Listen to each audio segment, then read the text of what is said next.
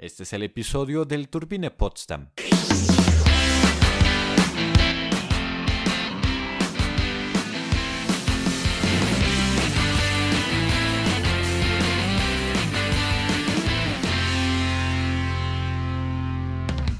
La ciudad donde se ubica el club es la ciudad de Potsdam, capital y ciudad más poblada del Estado Federado de Brandenburgo con casi 150.000 habitantes. Se encuentra en las inmediaciones de Berlín junto al río Havel.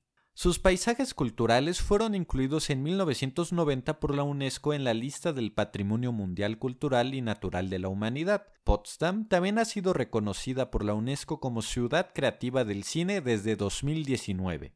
El estudio cinematográfico Babelsberg, fundado en esa misma ciudad en 1912 como el primer gran estudio cinematográfico del mundo, es un centro moderno de producción de cine y televisión y fue durante décadas el estudio cinematográfico más reconocido a nivel mundial. En su tiempo figuró hasta como lo que hoy es Hollywood. Hasta el día de hoy se filman películas en esos estudios, algunas reconocidas como Los Juegos del Hambre, Cloud Atlas, El Ultimatum Born, entre otras. Otro patrimonio cultural en Potsdam es el Palacio de Sanssouci, construido entre 1745 y 1747 como residencia privada del rey Federico. Este recinto era el palacio de verano oficial de Federico II el Grande, rey de Prusia. Pero basta de cultura, vamos al deporte porque como lo dice el himno del club, Potsdam no solo son piedras viejas, también son 22 piernas. Aquí tenemos el fragmento. Potsdam, das sind nicht nur alte Steine. Potsdam sind auch 22 Beine. Turbine, Turbine. El club de la ciudad es el Turbine Potsdam. Fue fundado en 1971 en la antigua República Democrática Alemana, también denominada Alemania Oriental y Alemania del Este, o en idioma alemán Ostdeutschland, un estado socialista que existió en Europa Central durante el periodo de la Guerra Fría. Este año se celebró el festejo del club por sus 50 años. Asimismo, se da a conocer que habrá una colaboración conjunta con el equipo y rival de la capital alemana, el Hertha BSC, por los próximos tres años, donde el conjunto del Turbine recibirá también apoyo monetario por parte de Berlín. El nombre de Turbine, que es turbina en español, se da debido a que el club fue fundado por una planta generadora de energía.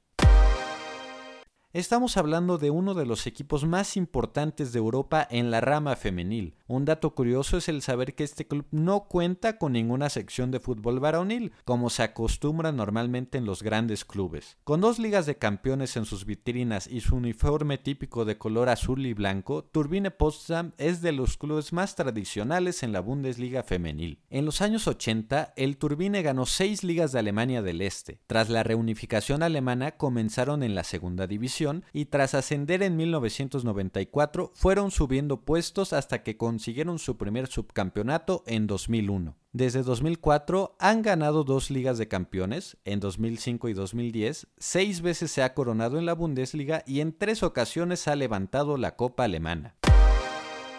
Su rivalidad más grande la tiene con el Ersta EFC Frankfurt, equipo de fútbol femenil que dejara de existir oficialmente después de fusionarse con el Eintracht Frankfurt y seguir con ese nombre debido a la grandeza que éste representa. Una de las jugadoras que lleva más tiempo en el club es la arquera Vanessa Fischer, quien este año cumpliera una década defendiendo el marco de las azul y blanco. Pero Vanessa siempre fue guardameta.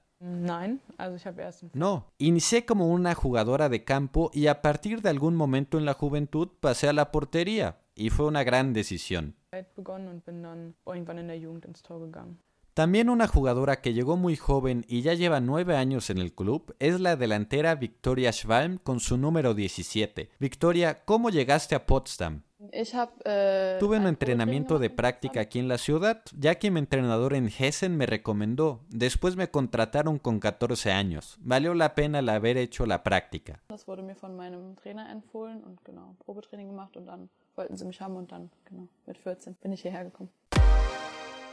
El recinto donde Victoria y sus compañeras intentarán sacar los puntos de local es el Karl Liebknecht Stadion, ubicado a solo 3 kilómetros de distancia de los estudios cinematográficos. Pero ¿quién fue Karl Liebknecht? Karl Paul August Friedrich Liebknecht, nacido en 1871, fue un político y activista comunista alemán, cofundador con Rosa Luxemburgo de la Liga Espartaquista y el Partido Comunista de Alemania. Se le conoce sobre todo por su oposición en el Reichstag a la Primera Guerra Mundial y por su papel en el levantamiento espartaquista en 1919. Él, junto con Rosa Luxemburgo, fue asesinado el 15 de enero de 1919 por tropas en Berlín, después de haber iniciado el antes mencionado levantamiento espartaquista. Este fue el episodio de esta semana, no olvides suscribirte y seguirnos en nuestro Instagram, estamos como Rincón de la Bundesliga, a mí me encuentran como Leo-Lisker, adiós y hasta la próxima.